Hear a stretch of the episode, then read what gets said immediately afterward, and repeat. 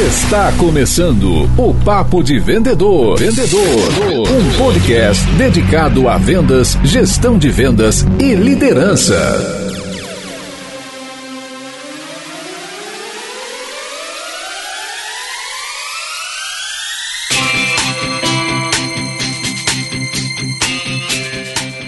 Olá, super vendedores, tudo bem? Estamos começando mais um Papo de Vendedor e hoje a gente vai falar de Field Sales. Aqui comigo está Daniel Mestre. E aí, pessoal, como é que tá essa força? Dani, episódio anterior com o Diego Cordovez da MeTime falando sobre Insight Sales. Cara, seus 30 segundos sobre esse programa maravilhoso. Nesse cenário que estamos vivendo aí, nada melhor do que a gente aprender um pouquinho mais sobre como vender de forma remota, vender pelo telefone. O assunto nunca foi tão necessário e tão atual. Quem não ouviu, acabando esse episódio, volta lá que vai fazer bastante diferença aí para a gente conseguir acelerar os resultados no meio dessa pandemia aí. Exatamente. Só volte para escutar o programa de Insight Sales depois que terminar esse aqui que você já deu play. E agora, pessoal, antes da gente mergulhar na pauta principal, nós precisamos da sua ajuda.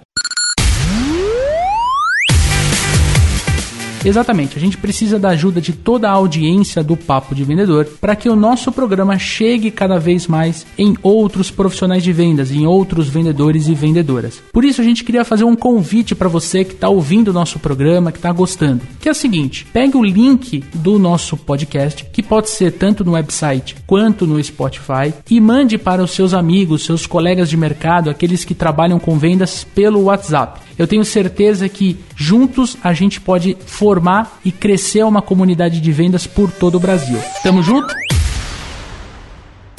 Quando foi a última vez que você investiu na sua carreira?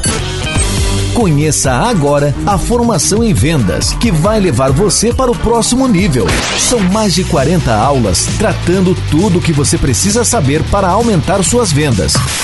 Tenha acesso a todas as técnicas, estratégias e comportamentos utilizadas pelos top performers para realmente ganhar dinheiro com vendas. Acesse o site www.supervendedores.com.br www.supervendedores.com.br e conheça ainda hoje a nossa formação. E aí, bora pra pauta? Agora que a gente falou sobre Inside Sales, agora que a gente entendeu mais como funciona o processo de vendas de uma equipe interna, chegou a hora da gente falar do processo de vendas da equipe externa, o Field Sales. E para isso a gente trouxe um convidado de peso aqui para falar sobre o tema. Renato Gonçalves, cara, seja muito bem-vindo ao Papo de Vendedor. Leandro, um prazer estar aqui conversando aqui com vocês no Papo de Vendedor. É, eu sou head hoje de vendas da Acreditas, é a maior plataforma de crédito hoje que a gente tem aqui no Brasil. Tenho mais de 20 anos de experiência, vários times, equipes de vendas, instituições financeiras, bancos, empresas de educação. Eu acho que vai ser muito legal aqui compartilhar um pouquinho da minha experiência e aprender um pouquinho aqui é, com você e com o Daniel. Pra gente começar o nosso episódio, eu queria perguntar para você, cara, na sua visão, o que é um processo de vendas field sales? Eu acho que é um tempo atrás, né, a época pré-Covid, eu falaria que é um processo onde o vendedor visita o cliente ou se desloca até o cliente. Mas agora, é, depois dessa experiência toda que a gente teve aí, esse momento que está todo mundo vivendo ainda, eu definiria como quando o cliente vai até o seu cliente, né, para oferecer um produto ou um serviço. E assim, fazendo um contraponto, né, ao vendedor porta a porta, que eu acho que é uma a melhor forma da gente exemplificar. Muitas vezes o vendedor externo é aquele vendedor que ele faz todo o processo de vendas, a prospecção até o fechamento na rua, né, de forma externa. Olhando para esse vendedor, está acostumado a bater na porta do cliente, prospectar, abrir e tudo mais. Qual que é a diferença para o field sales? O que, que quais são os elementos que mudam para um processo de vendas field sales? Quando você me faz essa pergunta, eu penso muito que a essência desse vendedor porta a porta, ele me traz muito essa essência do field sales, né? Que é aprender a fazer uma primeira abordagem a um cliente. Não ter medo de buscar o cliente, independente de onde ele está. Eu acho que essa essência do porta a porta, eu até falaria que o vendedor porta a porta é um tipo de field sales, está muito ligado com isso, né? Com ação que você tem de ir até o cliente e não ter medo de fazer essa primeira abordagem. Falando até um pouquinho de tipos de, de field sales, e me remete, a gente deu entrada no que é um processo de field sales para mim, vou dar um outro exemplo de field sales que é muito comum para a gente hoje em dia, que é venda direta, né? A gente tem, onde a gente vê muitos vendedores independentes hoje que representam uma marca, ou mais de uma marca, ou mais de uma empresa é, e vai até o cliente para fazer uma venda. Mas hoje em dia, quando a gente olha para um time de field sales de uma empresa natural, a gente está associando muito isso a uma venda B2B ou uma venda B2C, né? Ou seja, são vendedores especializados para irem até o, o cliente em campo para oferecer ou uma parceria para uma empresa, né? A gente vê muitos exemplos hoje de empresas de softwares vão em, atrás de empresas hoje para poder fechar uma venda, enfim, um produto, uma assinatura de alguma coisa, né? Para ter esse cliente durante bastante tempo na carteira deles, ou um cliente quando vai prospectar um cliente diretamente para fazer uma venda. Eu dou até um exemplo muito meu quando eu trabalhava na Croton, que a gente tinha um time de field sales especializado em fazer matrículas de alunos, né, por exemplo. Então, ele ia até empresas ou ia até fazia convênio com empresas ou ia, fazia eventos específicos em alguns lugares especiais, como associações comerciais, para poder prospectar já o cliente direto. Então, como você fala do vendedor porta a porta, eu acho que ele contém muito essa essência de ter essa essência de abordar o cliente pela primeira vez, não ter medo de fazer isso acontecer. Né? E eu acho que, que a venda porta a porta é um tipo de field sales, tá? Queria trazer luz aqui para a palavra processo, né? Eu acho que a grande diferença entre a, a, venda porta a porta, e eu tive na minha história profissional caso de o Leandro parar o carro numa rua e subir a rua pela calçada direita, prospectando porta a porta e descer pelo lado esquerdo e vendendo, cara. Isso que é, é uma loucura. É, eu vendia apartamento na planta, então fazia porta a porta de um produto de alta complexidade. É, e, e, e, é uma história que um dia eu conto aqui no, no Papo de Vendedor. Uh, mas eu acho que o, que o que diferencia principalmente é o lance do processo, né? De você ter uma atividade que gera é, algumas tarefas e, e essas tarefas elas entram, por exemplo, num CRM, onde existe uma gestão por cima. Essa diferença de você trazer a palavra processo para dentro do field sales e não só, por exemplo, libera a equipe nesse bairro aqui, sai cada um pro lado correndo e aquele cliente é meu, aquela. Então eu acho que tem uma, uma diferença bem grande. Você citou venda direta, né? E venda direta quando a gente olha pro, pro estilo de venda direta, a gente percebe justamente essa falta de processo, né? De você mapear o que está dando certo e replicar o que está dando certo e treinar em cima do que está dando certo e e trazer essa massa de informação para o restante do time. Tem um vendedor externo se destacando e os outros estão apanhando um pouco nesse processo. E em cima disso que a gente está conversando aqui, quais são, na sua visão, os diferentes tipos de vendedores envolvidos nesse processo de field sales, cara? Num negócio já constituído, né, você tem toda uma equipe de planejamento, né, que dá suporte a um time de field sales, né, falando de processo. Então, ferramentas que hoje o vendedor de field sales utiliza para ajudá-lo a se planejar e, orga e, organizar o seu dia a dia. Isso tem muita diferença no que você está dizendo da porta a porta, aquilo que você sai lá, vai para frente e bate de porta em porta sem um processo ou um planejamento definido. Então, hoje, a tecnologia, ela trouxe para a gente um monte de ferramenta nova, e a gente pode procurar várias delas hoje no mercado, que vão ajudar o vendedor a se organizar. Ou uma própria equipe de planejamento que vai dar um monte de informação importante para o vendedor para ele chegar num cliente que vai ter uma conversão melhor para ele. Então, esse processo é a grande diferença do que a gente está chamando hoje de field sales. Né? Então, hoje, o vendedor tem todo um planejamento na hora que ele vai visitar um cliente dele. Ou por que, que ele vai visitar aquele cliente. Então a gente pode falar desde ferramentas de analytics, como de segmentação do público, do cliente que ele vai abordar hoje. Isso vai influenciar muito na conversão desse vendedor, né? Quer dizer, a quantidade de negócios que ele vai conseguir fazer, até ferramentas mesmo hoje de performance desse vendedor quando ele está fazendo na rua. Então, hoje tem ferramentas que você, um aplicativo que você pode usar e ele vai te dizer qual é a melhor rota para você poder fazer visita, quais são as empresas naquela região que faz sentido você poder visitar, ou então quais são os clientes que estão ali, como funciona o censo demográfico daquela região para clientes B2C que vão é, aumentar essa conversão do seu produto ou, do, ou do, seu, do serviço que você vai oferecer ali. Então, eu acho que a grande diferença quando a gente fala de processo, isso depende, obviamente, da maturação da empresa, do negócio que você está trabalhando, das ferramentas que você vai ter acesso. Então, vou dar um exemplo da Acreditas hoje. A gente tem um suporte enorme de analytics, de data engineering, de data science, ferramentas hoje de, de pipe, que tem várias no mercado hoje, que vão ajudar o vendedor a cuidar hoje do processo todo de prospecção que ele tem, de cada etapa que ele tem da venda, para ele conseguir converter o maior número de clientes que entra na carteira dele, né? Então, eu acho que, não sei se eu te respondi, tá, Leandro, mas eu acho que isso é tem muito a ver com o processo que você falou. Essa galera que acaba sustentando a equipe de field sales é, é, o que a gente chama hoje de inteligência comercial, que vai, de repente, criar listas de prospecção, fazer uma primeira conexão. Seria esse o time? Planning, planejamento de vendas, inteligência comercial, tem um monte de nome que a gente pode dar. Mas é importante você ter essa, esse time que suporta o time de field sales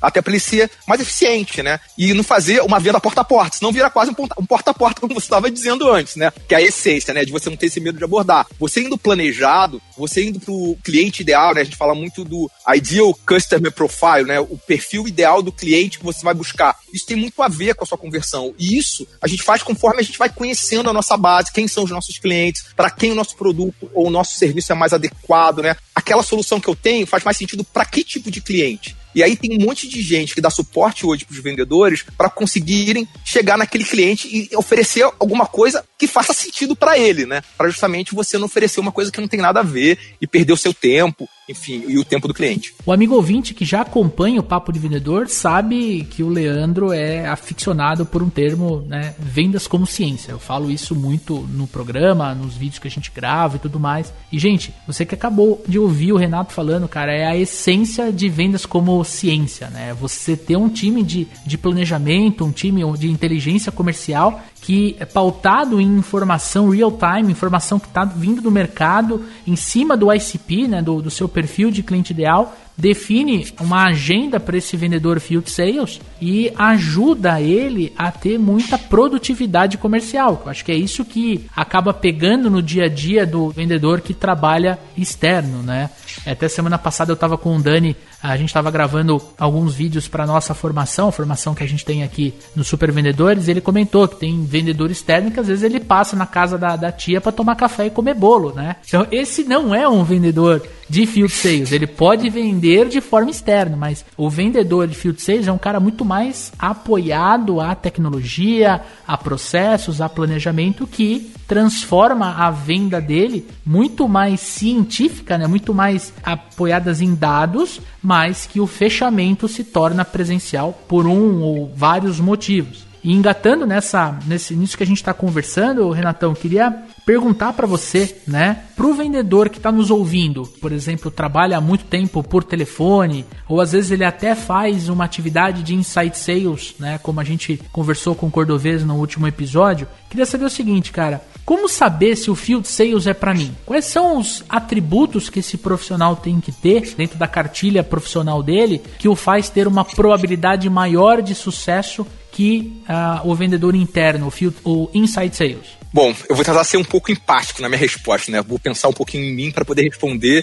Eu acho que essa é uma autorreflexão que cada um tem que fazer consigo mesmo para avaliar se está afim dessa mudança de carreira ou de experimentar alguma coisa nova. Eu acho que o primeiro ponto é a vontade, é o engajamento. Eu tô afim de experimentar uma coisa nova, eu tô afim, eu gosto de falar com o cliente, eu gosto de ir até o cliente, eu sou uma pessoa organizada, né? Eu sou uma pessoa planejada, porque muitas vezes a gente se engaja muito com o nosso resultado. E eu acho que isso é um ponto que é importante a gente destacar aqui. Qualquer mudança ou qualquer transferência inicial, ela não vai trazer um resultado imediato para você. Você não vai saber se você é um craque de field sales se você não tiver resiliência né, e vontade de ser bom naquilo que você está começando a fazer. Então, é, eu acho que eu vou trazer mais uma vez a essência que a gente conversou lá desde o início, que era, primeiro, você tem que gostar muito desse contato com o cliente, né? Ter muito essa característica de isso ser o seu combustível. Eu gosto de até o cliente, eu gosto de fechar negócio, eu gosto de aprender coisas novas quando eu estou ali conversando com o cliente, né? Aquilo ali me motiva. Eu sou uma pessoa planejada que consigo organizar o meu tempo para conseguir ser produtivo durante o meu dia. Então, não adianta só ser engajado, né? Você tem que ser uma pessoa organizada, uma pessoa planejada, tem que ter uma meta específica, um objetivo,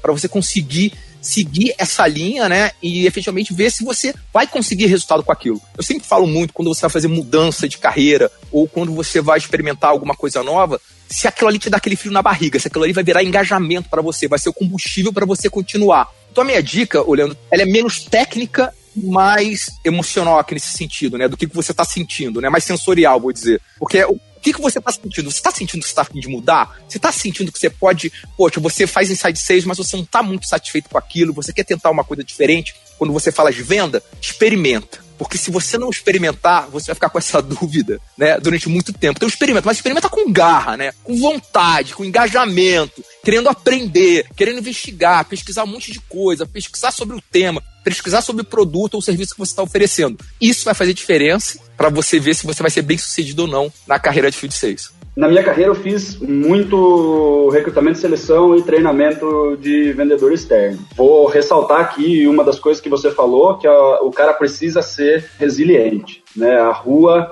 ela é trash, né? Para resumir em uma palavra só, o bicho pega, né? É trash. Então, o que, que acontece, né? Se, se o cara não está preparado para tomar porrada, tomar rejeição, perder a viagem de onde ele estava indo por qualquer que seja o motivo e conseguir se virar bem com isso, né? Ele vai entrar em apuros aí é, na rua com muita chance, né? É, aí que entra essa história, né? Quando o cara ele começa a tomar um, dois, três não na rua no período da manhã, daí ele olha para a padaria, ele fala, putz, acho que eu vou parar ali para tomar um cafezinho porque já, já começou meu dia errado, vou, vou dar uma repensada e não sei o quê. A rua ela é muito propícia para o cara enrolar, né? Então é, o cara precisa ser resiliente, do tipo, eu sei que vai ter não e eu tenho que ir com a mesma força de vontade para o próximo cliente, porque não tem gestor acompanhando de perto, ninguém consegue fazer uma gestão muito próxima de uma equipe de rua. E segundo ponto, né, você falou aí do planejamento, de tudo mais, eu acho que disciplina, cara. O cara saber o que precisa ser feito e fazer é, com disciplina, né, para conseguir entregar esse resultado aí mesmo não tendo um gestor na, na, mesa de trás e tudo mais, né? Ele precisa ser muito automotivado, precisa ter isso daí dentro dele, do mesmo jeito que você falou, resiliência e disciplina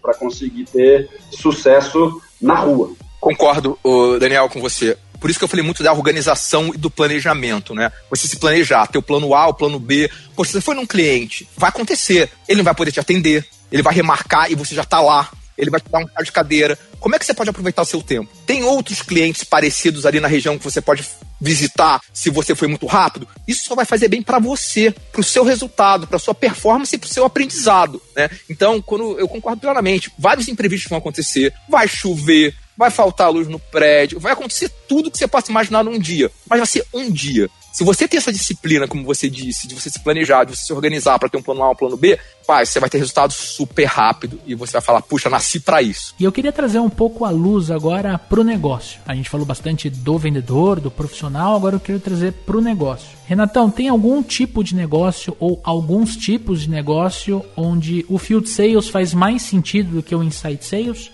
Eu sei que na Acredita você trabalha com os dois times, né? Eu queria que você trouxesse um pouquinho desse, desse overview sobre o negócio em si. Quando trabalhar com inside, quando trabalhar com field ou quando trabalhar com os dois também. É importante você olhar para o seu negócio e ver qual canal de venda é mais adequado para você? Ou quais canais de venda são mais adequados para vocês? Eu falo muito hoje de você ser multicanal, né? Dependendo do seu produto, do seu serviço, você às vezes vai ser importante você ter um time de inside sales, você vai ter que ter um time de, de field sales, você vai vender pela internet, você vai fazer só venda online, enfim. Então, um, você tem que olhar para o seu consumidor para ver qual é, onde está a maioria dos seus consumidores. Então, vou dar mais um exemplo muito legal que aconteceu comigo na Cropa, né, quando eu trabalhava lá. Inicialmente, quando eu cheguei lá, a gente só tinha time de field sales. Então, a gente tinha um time enorme no Brasil inteiro de field sales para é, captar alunos, né? Ou seja, para fazer matrícula. Era muito legal, funcionava, o time super motivado, é, era um time que tinha uma base, mas ficava visitando muitas empresas, associações comerciais, já dei exemplo para você fazer eventos, enfim, para buscar o cliente direto mesmo era legal. E a gente falou, poxa, será que não vale a pena de testar um time de inside aqui, por exemplo, e ser multicanal para ver se isso faz sentido? E aí no começo a gente teve um pouco de resistência, né? Eu já até contei essa história outras vezes. É uma história que me trouxe esse aprendizado. No primeiro momento a gente teve um pouco de resistência do time, de field, mas depois a gente começou a ver que o melhor local para o time de inside sales é, ajudar o time de field era na conversão desse time. Então você tinha um time que era super importante para prospectar o aluno, por exemplo, que ia lá fazer a prova, enfim, que ele precisava passar por algumas etapas do funil até a gente concluir a venda, por exemplo. Naquele caso é, eu prospectava, fazia inscrição do Daniel, do Leandro no vestibular, e depois eu tinha que fazer a gestão dessa carteira, né? Que era fazer com que o Leandro, por exemplo, fosse fazer a prova e depois que ele fosse fazer a matrícula. Quando a gente começou a pôr um time de inside sales para ajudar o time de field sales na conversão desses clientes, o negócio mudou de patamar, por exemplo. Então, assim, é, eu acho que essa multicanalidade que você pode observar no seu negócio, conjugando canais de vendas, é super importante para você testar qual é o melhor modelo de venda para o seu negócio. Outro exemplo que me vem à cabeça, e já tem um exemplo aqui da Acreditas, né? A gente tem equipe de B2B, mas a gente tem uma equipe de SDR, por exemplo. Ou seja, que primeiro vai lá numa lista, procura qual é o cliente mais adequado, ou que a gente acredita que tem maior conversão pro executivo, que a gente chama lá o executivo de B2B, por exemplo, para ele poder fazer uma venda, e indica, marca a visita para ele, indica o, o, cliente que a gente acha que é mais adequado naquele momento para aquele executivo específico e dá para ele ir lá e fazer a visita, enfim, e concluir a venda, né? E depois ajuda esse cliente com outras ferramentas para fazer a gestão da carteira. Então, tentando responder sua pergunta de outra maneira, resumindo um pouquinho de pontos que eu acho importante nisso, eu acho que a gente pode falar de multicanalidade é super importante. Você vê se o seu modelo de negócio ele é aderente a ser multicanal quando você fala de vendas, né? E certamente, mesmo que ele não seja, uma equipe de inside, uma equipe de SDR ou uma ferramenta tecnológica, como a gente falou de processo, ela pode alavancar muito as suas vendas em field sales. Então, acho que isso são algumas variáveis que são super importantes para a gente considerar. Faz muito sentido. Inclusive, a gente conversou com o Diego né, na parte de Insight Sales é, e ele comentou um negócio falou assim, cara, quando você quer ganhar produtividade e reduzir custo, né, reduzir o custo de aquisição, você acaba optando por uma operação Insight Sales. Mas tem negócios que você realmente precisa estar dentro da empresa, né, do cliente, para você conseguir uma conexão maior. Via de regra, são tickets maiores, né? Ou, se não, de trabalhos de relacionamento de longo prazo, gestão de carteira, isso é muito comum. Por isso que existe a figura do Key Account Manager, né? Aquele, aquele profissional de vendas que ele está mais dentro da empresa para desenvolver um relacionamento e esse relacionamento faz com que a venda aconteça através do telemarketing ou às vezes com um vendedor interno puxando o pedido mais na sua frequência. Então, cada negócio vai depender realmente do seu maior canal de conversão, que nem você citou, Renato. E acho que nas empresas que eu pude prestar consultoria consultoria, o que eu percebi era que o que a gente conseguia muito, né, quando essa empresa ela precisava de uma visita presencial, era a gente usar o Insight Sales para otimizar ao máximo a agenda do vendedor que ia para a rua. Então, por exemplo, era uma operação, sei lá, em São Paulo que visitava clientes no Brasil inteiro. Então, ao invés de ele pegar o avião e ir para, por exemplo, Fortaleza, e lá ele, ele, ah, eu acho que eu vou para cá, eu acho que eu vou para lá, não ele usava uma parte do processo de vendas, né? Aquela reunião de levantamento de necessidades e de, e de apresentação da solução antes de apresentar a proposta. A proposta ele deixava para fazer isso presencialmente. Então a gente reduziu 75% do tempo do vendedor dentro da empresa, fazendo inside, e 25% do tempo dele lá no field, no campo, conversando com o cliente, tomando café, falando da empresa, da sede, daquilo mais e trazendo através do relacionamento a venda para dentro de casa. Então, genial tua resposta. Você que trabalha com inside field aí na Acreditas, eu tenho certeza que trouxe essa, essa luz pra gente, cara. Renato, você comentou aí o tamanho da sua equipe na, na Croton, você falou da sua equipe aí na Acreditas. E eu gostaria de fazer uma pergunta para você mais voltado para a gestão. Um dos maiores desafios aí quando você tem muita gente fora da empresa é como fazer a gestão desse povo, né? Porque como eu falei lá, tem gente que aproveita que está na rua e não tem olho de gestor e mata tempo, inventa que está visitando e passou rapidinho e não está fazendo visita porra nenhuma. Fica difícil de você construir um feedback para esse vendedor porque você não tem a call dele para ouvir, ou você não acompanhou ele na reunião, né? E é um volume muito grande de gente na rua, né? Os indicadores eles ficam difíceis de comparar, né? Porque dependendo do tamanho da rota, tem um cara que consegue fazer mais visita, o outro faz menos, então você não consegue comparar o resultado com base de igualdade.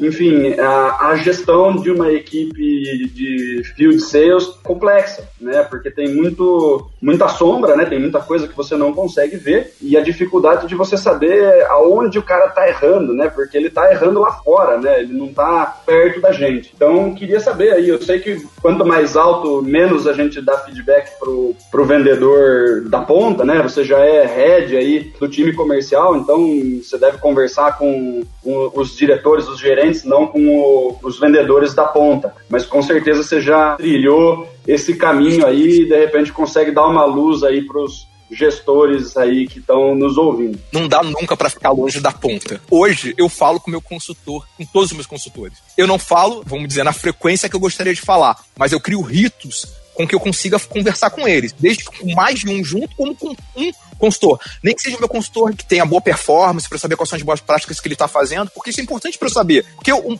o mercado muda, é, o cenário muda, então é importante, para eu ser um bom gestor, eu tenho que saber o que está acontecendo. Perfeito. Agora, é, você falou da complexidade, é complexo mesmo. Você faz a gestão do dia a dia, porque é, quando a pessoa está na rua, o gestor dela, o líder dela direto, ela tem que criar rituais bem marcados de conversas, porque o que, que, todo mundo fala hoje de gestão, né? Você tem que ser transparente, é importante você ser transparente, você tem que transmitir qual é o propósito da tua empresa, se o propósito da tua empresa está alinhado com o propósito do teu colaborador, enfim. Então tem um monte de coisa em termos de gestão que eu consigo aqui falar para você, mas tem uma que ninguém consegue maquiar, que é o resultado do vendedor. Então, esse indicador, ele já diz para você muita coisa. Então, mesmo uma equipe remota, uma equipe que você não vê, o cara que está indo bem, geralmente é a pessoa mais engajada, ou que realmente é mais organizada, ou que visita mais, trabalha mais duro. Então, não é mágica, né? É trabalho. É trabalho duro. Por isso que eu comecei falando muito de resiliência, de engajamento, porque o seu resultado pode demorar para vir. Mas se você trabalhar duro, tiver esse engajamento, tiver essa resiliência, ele vai vir.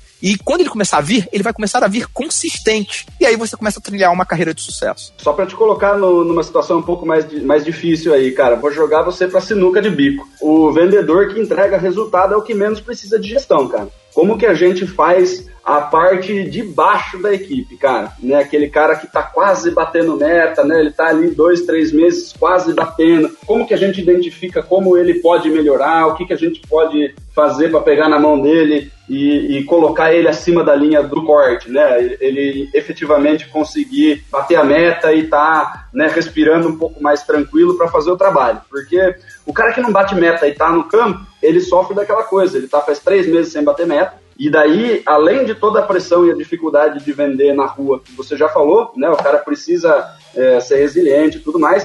Ele tem mais a pressão gigantesca de não estar tá entregando resultado e talvez estar tá na corda bamba, o que dificulta mais ainda a confiança dele e, e ele entregar resultado. Como que a gente faz não os top performers, né, que eles não, não demandam tanto trabalho de gestão, porque eles já estão entregando resultado, o bolo do meio, cara, os, o meio da pirâmide ali, cara, que a gente precisa fazer com que a maioria dos nossos consultores, por exemplo, estejam acima da meta. Como que você trabalha esses indicadores, cara, junto com os supervisores que estão mais direto no dia a dia? O Daniel, o que vem à minha cabeça aqui de pronto é atenção. Todo mundo precisa de atenção do gestor. Eu falo dos ritos de venda, dos ritos comerciais, os ritos hoje é, é de gestão são super importantes. Né? Vou dar um exemplo de um que a gente sempre faz e que é uma boa prática que eu trago desde muito tempo one-on-one semanais. Todo gestor tem que ter um one-on-one semanal com todo mundo do seu time, tá? Então, isso tem várias coisas que estão interligadas a isso. Então, dimensiona capacidade da equipe, é, o número de vendedores que você tem debaixo do seu primeiro líder vai fazer diferença para você conseguir dar essa atenção que você precisa.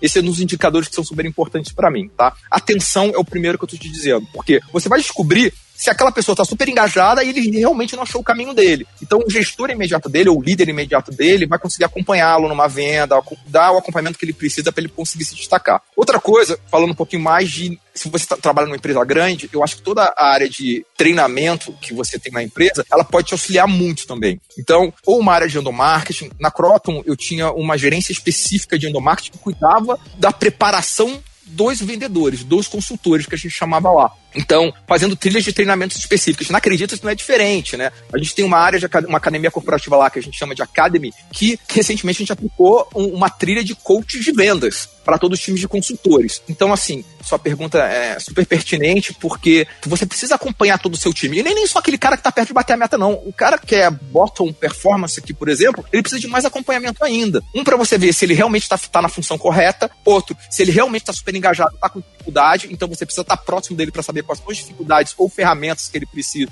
para ele poder te lanchar na carreira que ele está fazendo. E aí, vou falar um pouquinho mais, né? Que eu acredito muito nessa, nessa parte de treinamento que eu estou dizendo para vocês e de rampagem, né? O início, quando a pessoa vai começar uma posição nova de trabalho, como vendedor, de field sales, enfim, qualquer outra, eu acredito até, é muito importante você ter um treinamento e um acompanhamento diferenciado daquela pessoa na rampagem dela, né? No que a gente chama de ramp up com metas específicas para aquele início dela, com acompanhamento de perto daquelas pessoas, não só pelo gestor direto, mas pela área de cultura da companhia, para avaliar se aquela pessoa está no lugar certo. E durante aquele tempo que ela está lá na empresa, naquela rampagem que ela está fazendo, a gente identifica várias coisas. A gente pode identificar que ela não tem perfil e ela vai para outra área, não quer dizer que ela vai sair do trabalho. Ela vai, ela vai exercer uma outra função na empresa, porque você teve todo aquele investimento de treinamento no onboarding dela. Ou você vai conseguir já pontuar quais são os treinamentos ou qual é a trilha de aprendizagem que ela precisa seguir para desenvolver alguma coisa específica. Pode ser uma técnica de venda, como o spin selling, pode ser, não, essa pessoa precisa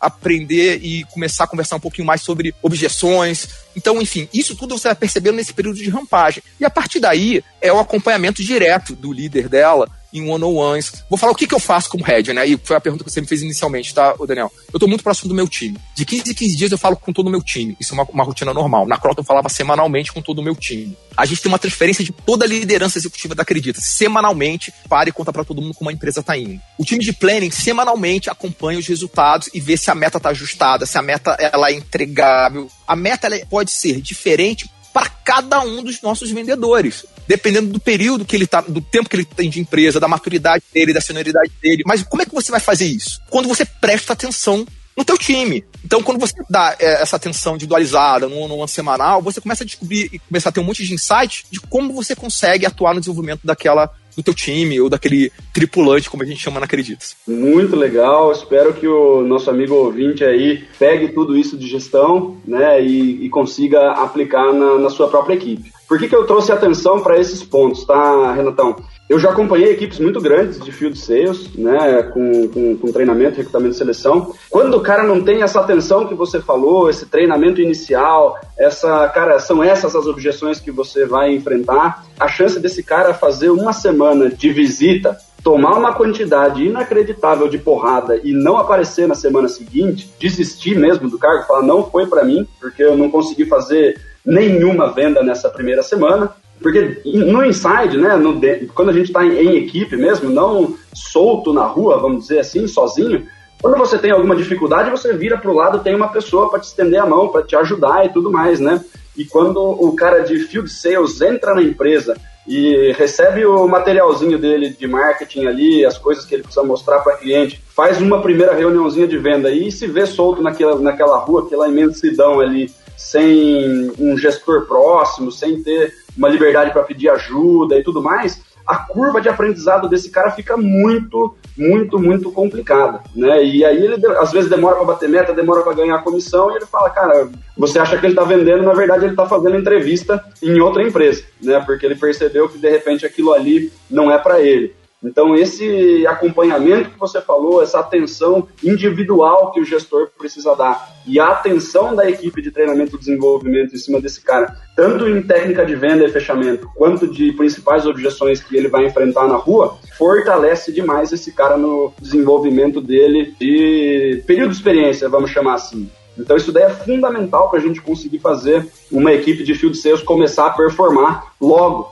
Pra, porque é caro manter uma equipe de field sales, né? Você tem que pagar combustível, você tem que pagar refeição, é, o cara não consegue fazer o mesmo volume de contatos que uma equipe interna, e de repente, se ele não dá resultado, cara, o, o polo ou os indicadores da equipe ali ficam numa situação super complicada, né? Quem não gosta de atenção? Quem não gosta de se sentir percebido? Principalmente quem trabalha com vendas, né? Você quer ser reconhecido, você quer se sentir que você é importante para aquilo que você está fazendo. Se ninguém falar nunca com você ou ninguém nunca te diz nada, como é que você vai saber que você é importante para aquilo que você está fazendo? Então, perfeita a sua fala, Daniel. Fazer uma pergunta bem importante, né? A gente falou de pessoas, né? A gente falou do processo é, comercial em si, né? O field sales.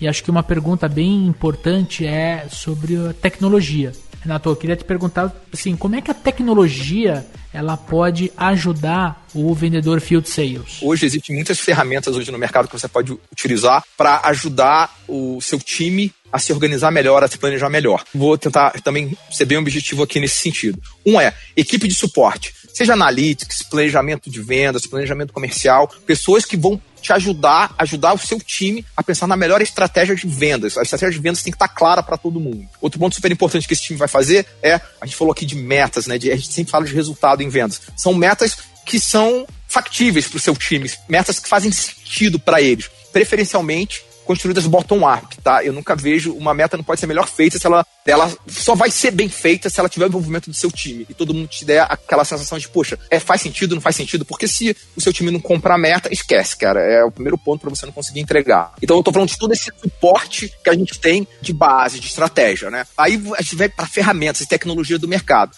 E isso é um tema polêmico que eu quero trazer aqui. Eu acho que é super importante poder falar, porque quando a gente fala de ferramentas de tecnologia que pode ajudar muito o vendedor, eu ainda sinto um pouco de resistência do vendedor, de resistência do time. Ele, ele confunde que a tecnologia, ao invés de ajudá-lo, vai controlá-lo. Então, isso é um ponto importante para poder falar, porque qualquer ferramenta hoje que você vai usar, ela vai medir o que, que você está fazendo, para gerar informação para dizer como você pode melhorar. Então, ela vai, ela vai medir qual foi o trajeto que você fez, qual era o trajeto mais adequado, qual é o tempo que você naquela venda, né? Com informação, a gente consegue dar o feedback adequado para a gente conseguir desenvolver melhor esse profissional da venda. Outras ferramentas que são super importantes, que é muito importante para esse time, são ferramentas de CRM ou de acompanhamento de pipe, por exemplo, que é o acompanhamento da, de cada etapa de venda que ele passa ali no produto dele, porque não tem nada mais chato para o vendedor do que ele não saber como está indo a venda dele. Então, ele ter essa informação clara e real time de preferência é muito importante para ele se engajar na venda, né? Quando a gente fala de equipe externa né, e tecnologia, às vezes você fala, não, porra, chamo aqui um, um, um, software que vai ajudar a gente a fazer gestão. O vendedor, toda vez que ele fizer uma visita, ele dá um check-in, ou tem geolocalização, a gente sabe o que ele está fazendo. E isso gera uma preocupação no, no vendedor, quase que, tipo, dá a impressão que o vendedor está fazendo coisa errada porque ele não quer que a gente saiba onde ele está. Se ele faz check-in, vamos supor, ele fez três check-ins à tarde. Nossa, mas essa visita sua aqui durou uma hora e meia porque você demorou para dar, dar check-in em outra. Por que, que você ficou uma hora e meia nesse cara e não fechou? Né? Gera uma, uma, uma pergunta né, que coloca o vendedor, de repente, numa situação é, meio complicada, ou ele fala, não, mas eu fiz mais uma e esqueci de dar check-in, daí você tem que cobrar ele por não ter feito check-in em todas as visitas. Toda essa tecnologia que está dentro do controle aí de uma equipe de field sales, existe esse tipo de resistência mesmo dos vendedores aí por inúmeras razões, né? Mas assim, em cima disso que você falou, Dani, eu acho que a gente tem que diferenciar o que é gestão do que é controle. Por exemplo, quando eu vou olhar para o CRM de uma equipe externa de vendas, de um field sales, e eu fico preocupado em entender qual que é o tempo entre um check-in e outro, aí eu posso pegar os endereços e cruzar para eu saber se ele teve problema, se ele pegou trânsito, se era muito distante ou perto ou não. Eu estou exercendo o meu poder de controle do time. E muito desse controle ele vai se dar pela falta de confiança do gestor para o time. Eu acho que esse é um ponto importante. Se eu vou controlar o meu vendedor, primeiro, ele não está dando resultado. Segundo, ele não está dando resultado, ele está me custando mais do que ele que, do, do, que ele do que eu planejei. E terceiro, se está acontecendo os dois primeiros, ou eu tomo uma atitude, tipo de demissão, ou eu tomo uma atitude de um coach de vendas para fazer o cara vender mais. Quando eu, o gestor, faço gestão, eu vou olhar mais os indicadores, tipo assim, olha, ele abriu X clientes naquele mês, ou ele visitou Y clientes e aumentou o ticket médio da venda em cima de cada vendedor. Eu já participei de projetos onde era essencial tá, o CRM ter um modelo de check-in, não para fazer controle, né, mas para ajudar o vendedor a mapear melhor a agenda dele, sabe? Do tipo assim, olha, esse cliente aqui, eu fiz check-in hoje, eu tenho que voltar nele daqui 15 dias. E o próximo que eu fui, eu posso voltar só daqui um mês, porque o volume de compras é diferente, logo o volume de vendas dele na ponta também é diferente. Mas o mais importante é a gente separar o que é gestão do que é controle se você é um executivo sênior, você não vai usar aquela informação para controlar o seu time. Você vai usar aquela informação para desenvolver o seu time. Isso é super importante. Você não vai chegar para ele e falar assim, cara, você ficou uma hora e meia no check-in. Não é para isso essa informação. É para você ver, poxa, esse cara aqui tá passando, demorando muito tempo numa visita. Poxa, legal eu chegar e fazer uma visita junto com ele, ver o que, que tá acontecendo, o que, que tá havendo e ter um pouco mais de atenção para melhorar a performance dele e desenvolver esse colaborador, essa pessoa que é do teu time. Perfeito, muito bem colocado também. Eu acho que é muito legal a provocação do Daniel, mas acho que, Leandro, você, você mesmo deu a resposta eu acredito muito no que você disse, né? Informação é para te ajudar na gestão, não é para você controlar mais o seu time, é para você ajudar o seu time a se desenvolver. Se vocês me permitem, eu queria contar uma história rápida. A gente estava acompanhando um cliente e a gente estava preocupado, eu e o gestor, nós estávamos super preocupados com um vendedor que ele não conseguia abrir novos clientes. Então a gente olhava no funil de vendas dele, né, no pipeline dele lotado de prospects, né, de leads gerados pelo marketing e a gente não conseguia entender por que, que ele não fazia uma conexão, uma abordagem e agendava uma visita. Até um dia que eu peguei o telefone, tá? Liguei pra, esse vendedor e falei, cara, meu, abre o jogo pra mim, cara. O que tá acontecendo? Porque a gente precisa encontrar uma solução. E eu fiz isso muito motivado pelo presidente da empresa, que falou, meu, esse vendedor ele é muito importante para mim, eu não quero desistir dele. É, existia um, um, um, lado mais emocional. Quando eu fiz essa pergunta para ele no telefone, ele falou, cara, eu vou abrir o jogo para você. Eu saí de casa às seis e meia da manhã, saí de moto, cheguei no centro de São Paulo, eu comecei a minha rotina de vendas às sete e meia da manhã, fiz quatro visitas até agora, e eu não consegui parar para ligar para um novo cliente e agendar uma nova visita. Quer dizer, ele abriu para mim o seguinte, ele falou: "Olha, não é que eu não quero abrir novos clientes, é que eu tô tão preocupado em atender os meus clientes, em fazer a gestão da minha carteira, que, óbvio, é isso eu traduzi dessa forma, né? Mas o amigo ouvinte vai entender o que eu tô falando. Eu tô tão preocupado em fazer gestão de carteira que eu não tenho tempo para aumentar a minha carteira. Então não adianta você depositar esses leads em, em mim, sendo que o que a gente precisa é colocar esses leads em outros vendedores que de repente estão na fase de ramp up da carteira deles. Olha que perfeito. Fazer gestão, né, olhando indicadores, olhando tecnologia, vendas como ciência na sua essência, né? é justamente você ajudar a equipe performar mais. E aí, cara, de coração, pode ser inside sales, pode ser field sales, mas quando você tem esse olhar sobre o humano, não são peças, não são peões, não são componentes, são pessoas remando o barco para a mesma direção. Eu acho isso uma das coisas mais lindas na nossa profissão, cara. Tudo é sobre pessoas, né? Eu acho que você já deve ter ouvido, ouvido isso várias vezes, né? Mas tudo é sobre pessoas. Eu acho que esse é o nosso maior asset e, e você falou de ser humano, enfim, e, enfim é para isso que a gente está isso, para aprender, né? Para a gente construir novas histórias, novas conexões e virar um ser humano melhor, né? Exatamente. Se transformar em um ser humano melhor. Meu, com essa frase eu acho que a gente pode partir para o momento Botini, porque que episódio, meus amigos.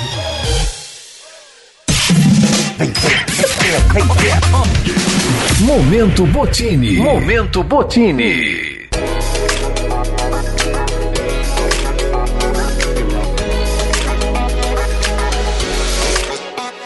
Eu gostaria de deixar aqui hoje um livro, falamos um monte sobre gestão. Gostaria de deixar um livro aqui do Alexandre Lacava, Sete Passos para Ser um Líder de Vendas. A inteligência emocional e o modelo de gestão para potencializar seu resultado. É um livro, meu, mão na massa total, ferramenta para gestor, que passa aí os sete passos que ele colocou, né? Muito de gestão e assim super humano, ajudando a desenvolver competência, ajudando a motivar a equipe e essa gestão aí mesmo de atenção, como o Renato falou, né, de não deixar o seu time se distanciar de você, né? Que é a pior coisa que um gestor de field sales pode fazer, né? O cara já tá longe de você, ele já tá na rua sozinho. Se você se distanciar dele aí como atenção, aí o bicho vai começar a pegar. Então eu deixo essa dica de leitura aí para os nossos amigos gestores que estão nos ouvindo. Eu tenho estudado muito sobre feliciência. E existe uma comunicadora que eu considero muito, Carla Furtado, e ela tem é, é uma página no Insta de feliciência que vocês podem procurar lá, ou direto no Google, vocês vão conseguir achar o site na internet, que fala muito disso, né? Que